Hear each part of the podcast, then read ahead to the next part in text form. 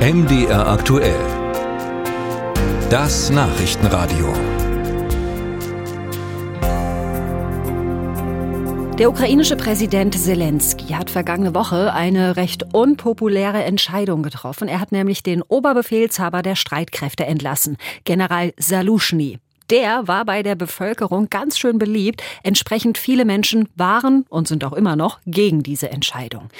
Es steht jetzt also ein neuer Mann an der Spitze des ukrainischen Militärs. Auch seine Stellvertreter sind neu und alle gemeinsam stehen sie vor großen Herausforderungen. Aus Kiew berichtet Rebecca Barth. Viele Menschen kritisieren den Wechsel in der Militärführung. Maria Harpun aus Kiew ist enttäuscht.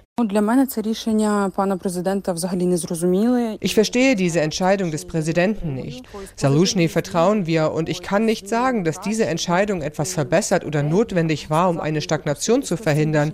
Wenn wir wegen dieser Entscheidung unser Land verlieren, dann werden wir das nie verzeihen. Trotz des Unmutes in der Bevölkerung steht nun der 58 Jahre alte Alexander Sirski an der Spitze des ukrainischen Militärs.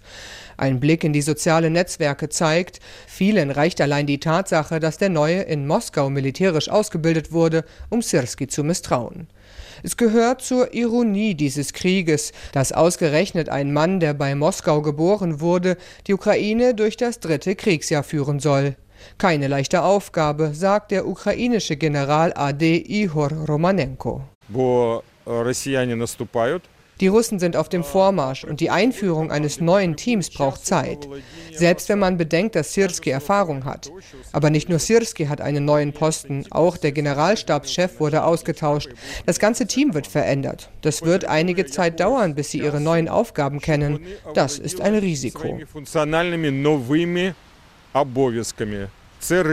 Sirskis Ruf ist umstritten. Er hat eine lange Karriere im Militär vorzuweisen, ist kriegserfahren und verantwortlich für entscheidende Erfolge bei Kiew und Kharkiv. Einige aber bezeichnen ihn auch abfällig als den Schlechter. Es war Sirski, der an der Verteidigung der Stadt Bachmut festgehalten hat.